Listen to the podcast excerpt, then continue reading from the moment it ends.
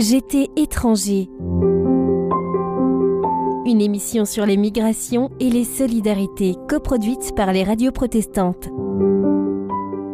Bonjour à tous et bonjour Bertie. Euh, bonjour Michel. Bertie, vous êtes, euh, ainsi que votre mari, de jeune retraité, vous avez pris votre retraite il y a peu de temps, et depuis deux ans, vous avez successivement hébergé chez vous euh, trois personnes réfugiées. Et je voulais savoir euh, comment vous vous étiez engagé dans cette démarche, parce que c'est quand même une démarche qui engage toute la vie quotidienne. avec quel soutien, avec quel euh, espoir et est-ce que vous continuez? Est-ce que vous pouvez nous raconter euh, ce que vous avez décidé avec votre mari? Bien sûr. En fait, euh, l'occasion s'est présentée et c'est le genre de choses où on se dit il faut y aller. Mais c'est vrai que peut-être de nous-mêmes, on n'y aurait pas été tout seul. Alors ça s'est trouvé un, jour à la fin du culte. Des gens de l'association Welcome sont venus nous dire qu'il y avait un grand nombre de Tibétains qui étaient arrivés et qui étaient euh, donc à la péniche de Conflans-Sainte-Honorine parce que c'est là que se, regroupent les Tibétains. Et il fallait absolument trouver des familles pour les accueillir dans le cadre de cette association. Euh, et nous, euh, on était là, retraités avec une grande maison en banlieue, plus d'enfants, on s'est dit, eh ben, il faut y aller.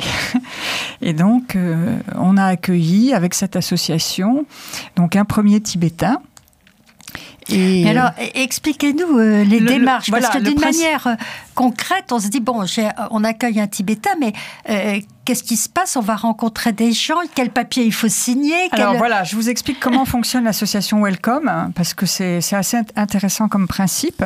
Donc c'est une association en fait qui est une émanation des JRS, c'est-à-dire le, le, Solidarité Réfugiés des Jésuites, qui existe d'ailleurs depuis très longtemps, depuis les, les réfugiés du Vietnam hein, dans les années 70, et qui a toujours fonctionné. Mais là, donc, ça a été nous l'événement créé en tous les cas dans les Yvelines. Et ça ça fonctionne euh, sous la forme d'un triptyque, c'est-à-dire il y a l'hôte accueillant, le réfugié et le...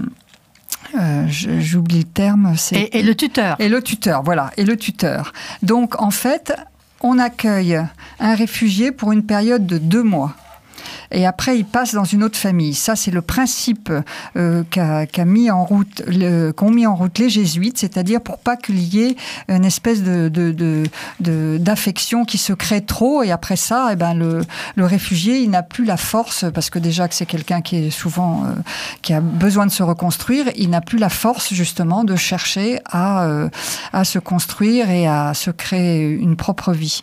Il est il est coucouné et ça va pas. Donc il change de famille tous les deux mois. Donc il faut dans ces cas-là beaucoup de familles. Hein. Mais par contre, le tuteur, c'est très intéressant parce que le tuteur, lui, s'occupe de tous les problèmes de papier.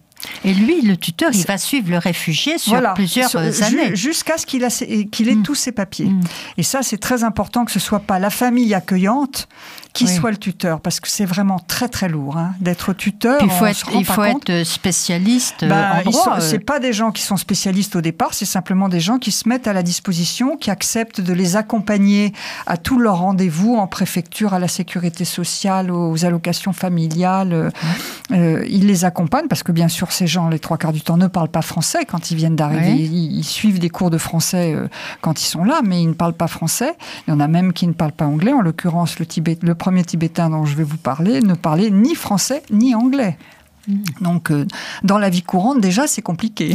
alors, vous vous dites, on, est prêt à accueillir quelqu'un pour deux mois, mais est-ce que vous recevez une formation? Alors, on, nous donne quelques, quelques informations, mais euh, non, non, il faut que on voit, enfin moi je vous, je vous parle de mon expérience, vous voyez arriver un Tibétain, un jeune homme, on nous dit qu'il est moine, qu'il a traversé euh, euh, tout, l'Himalaya pour aller de son, de son, de son monastère jusqu'au Népal. Donc pendant un mois, il a marché dans, dans la neige, etc., pour arriver, parce qu'il savait qu'il y avait les Chinois, parce que bien sûr au Tibet, ils sont poursuivis par les Chinois, surtout les moines. Il savait qu'il allait être pris par les Chinois, et donc il a traversé jusqu'au Népal. Là, il a été recueilli par un, autre monastère. Et euh, ce monastère, euh, en fait, normalement, il devrait les renvoyer au, Tibet, mais dans certains cas, il, certains, ils arrivent à les extraire et donc à les envoyer en Europe. Et donc ils arrivent en Europe, c'est incroyable, ils arrivent à Roissy avec un passeur qu'ils appellent pompeusement leur ami, mais c'est un passeur, hein, donc c'est quelqu'un qui gagne de l'argent pour faire ça, qui a un, passeport pour eux, qui donc les dépose à Roissy. Hein, euh, il, passe la, il passe la douane avec ce passeport. Un passeport de quelle nationalité un, passeport de nationalité népalaise, je pense, ou enfin je ne sais pas, parce que c'est de toute façon c'est un faux passeport. Hein. et, euh, et, donc euh, à Roissy, il, il, passe avec son ami entre guillemets, et une fois qu'il est de l'autre côté, l'ami le laisse. Il s'en va. rien, il, le laisse avec un téléphone et un numéro de téléphone. Et débrouille-toi. Donc ce téléphone, en général, c'est justement cette fameuse péniche dont je vous parlais à Conflans-Sainte-Honorine.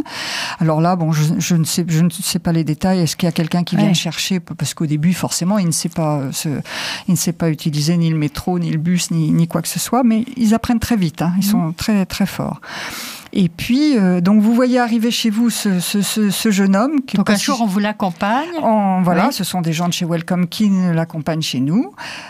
Il regarde la chambre avec le lit. On avait l'impression qu'il avait jamais dormi dans un lit. Il regarde la douche. Ah ça, il a adoré la douche. Hein. Ça, il en a pris. Parce que vraiment, on avait l'impression qu'il avait jamais pris de douche. Par contre, ils sont très malléables et, tout ce qu'on leur apprend, ils... Euh, comment vous communiquiez avec Alors, ça a été très difficile au début.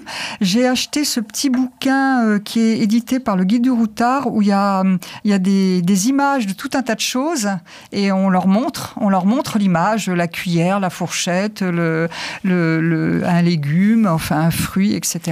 Alors, parce que vous, vous déjeuniez, vous dîniez avec lui, comment ça se passait? euh, on, nous, on prenait au moins le dîner avec lui, sinon après, je lui laissais, parce que j'aimais pas trop qu'il essaye de faire sa propre cuisine sur ma, sur ma plaque de cuisson, ma jolie petite plaque de cuisson. Je, je préférais lui préparer du riz, et mm. alors il se faisait son riz s'il voulait, mais souvent le midi, il n'était pas là, il était en rendez-vous à droite, il était avec les cours de français, etc. Mais le dîner, oui, oui, on, on, dînait avec lui, et il, mangeait d'ailleurs absolument tout ce qu'on préparait, il, était, il avait l'air toujours content. Et puis heureusement, ils ont leur téléphone. C'est, le téléphone, c'est quand même euh, un lien pour eux. Et, ils arrivent à téléphoner dans leur pays Alors, euh, lui, il pouvait pas parce qu'il savait qu'il était surveillé, mais bon, il téléphonait à, d'autres assez, assez co-religionnaires, si on peut dire, euh, qui étaient ou, à la péniche, ou sur la péniche ou chez d'autres, dans d'autres familles. Et le téléphone était en langue, enfin, en caractère mmh. tibétain. Hein. Donc, euh, alors, ils passaient des caractères tibétains. Alors, il fallait déjà qu'ils apprennent euh, notre alphabet, tout ça. C'était, c'est, pas facile. Puis alors, eux, ils ont un mal fou pour prononcer les mots les mots euh, européens, les mots français, c'est, leur langue est tellement différente.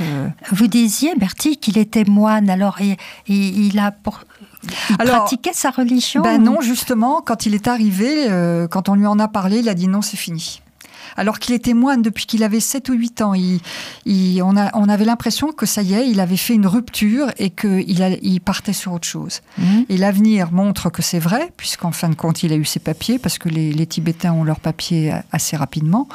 Euh, il a eu ses papiers, il a trouvé du travail. Il, a appris le français? Il a appris le français. Alors, il avait des cours quasiment tous les jours. On, s'était débrouillé entre les amis, entre les, cours euh, qui existent dans les paroisses, enfin, etc. Mais il avait du mal à parler. Hein. C'était, c'était pas du tout évident. Moi, des fois, je comprenais rien de ce qu'il me disait. Vous avez de ces nouvelles maintenant Alors voilà, justement, c'est ce que je voulais vous dire, c'est qu'en fait, je n'ai pas de nouvelles. Ah je n'ai pas de nouvelles. Je sais qu'il a trouvé du travail euh, et qu'il et qu'il a pris une colocation avec un ami, mais c'est en province. Et, et quand on lui envoie des messages, parce qu'on a énormément échangé par WhatsApp, hein, quand mhm. même, euh, puisqu'ils connaissent ça très bien, euh, il ne répond pas. Il ne répond pas, donc je ne sais pas ce qu'il est devenu. Alors les, les, les psychologues disent que c'est normal. Ils ont fait une rupture. Là, pour l'instant, ils ont besoin de, ils ont besoin de faire leur vie. Parce qu'en plus, il est passé dans plusieurs familles. Alors, ben lui, il n'est pas passé dans beaucoup ah de familles parce que nous, on était la première. Il en a eu une autre après. Oui, c'est tout. Lui, il a fait que deux familles. Il a eu ses papiers très très vite, lui. Mmh. Hein. Il a fait que deux familles et après, il est parti. Et justement. Euh, Euh, j'espère, j'espère qu'un jour quand même, il, reviendra nous voir ou il reprendra contact. Mais, vous ne savez même pas quel métier il exerce eh, oh, bah, euh, Quasiment tous, ils sont dans la restauration. Ah oui. Oui, ils sont dans la mmh. restauration. Alors en général, on peut pas les faire servir puisqu'ils parlent, ils parlent mmh. pas euh, bien français, mais en général, ils sont derrière dans les cuisines, ils font la plonge. Ou, ah oui. Je reviens à l'association Welcome. Pendant les, mois où vous l'avez hébergé, votre Tibétain, est-ce qu'elle venait, je dirais, un peu jeter un œil sur la Alors, euh, ben, d'abord, il y a le, tuteur euh, avec qui on est en relation très, très, très régulièrement. Et l'association Welcome, on peut toujours, ils sont toujours là si jamais il y a un problème. Mais bon, mm. s'il n'y a pas de problème, euh, euh, non. Euh, enfin, on avait des relations téléphoniques, mais on a quelqu'un qui est venu nous l'amener et qui est venu le chercher hein, pour, mm. pour l'emmener dans la deuxième famille. Mais, c'est, mais, mais, mais, sinon, non, je n'ai pas plus de contact avec ça que ça qu'avec eux. Et quand il est parti, vous avez tout de suite décidé de continuer? Alors, bah, il nous relance, hein, les gens. Mais alors, comme nous, on voyage beaucoup, il faut que ce soit des périodes où on est là. Donc, on en a repris un, mais c'était pas tout de suite. Ça devait être six mois après, un autre mhm. Tibétain. Euh, qui est aussi qui en voulait aussi c'est pareil alors lui il parlait un peu anglais parce qu'il était passé par le il était passé par l'Inde il était resté un mhm. long moment en Inde et puis il était allé en Angleterre mais alors lui par contre c'est un c'est un Dubliné donc je sais ah pas je, sais pareil je ne sais je ne sais plus où il en est actuellement je, ça c'est un petit peu le reproche que je fais à, à Welcome c'est qu'une il y a un moment ben il ne garde pas le contact forcément avec les, avec les, les gens. bon. Bertille, on parlera dans un autre entretien d'un troisième réfugié que vous avez eu, qui était yéménite. Mais maintenant, je voudrais juste une question. Qu'est-ce que euh, cette expérience vous a appris euh, vous-même? Vous en avez beaucoup parlé avec votre mari. Qu'est-ce que ça vous a apporté? Ben, on, se rend compte que c'est des gens. Euh, enfin, on on on leur apprend beaucoup, donc c'est vrai que c'est gratifiant, euh, mais eux nous apprennent aussi euh, parce que, enfin, je dis ça, mais c'est pas tout à fait vrai parce que on a eu du mal avec ce premier du fait qu'on avait du mal à se comprendre. Mmh. Donc euh, c'est pour ça que j'aimerais beaucoup pouvoir le revoir parce que euh, maintenant les échanges seraient quand même plus faciles vu qu'il, je pense qu'il parle bien français.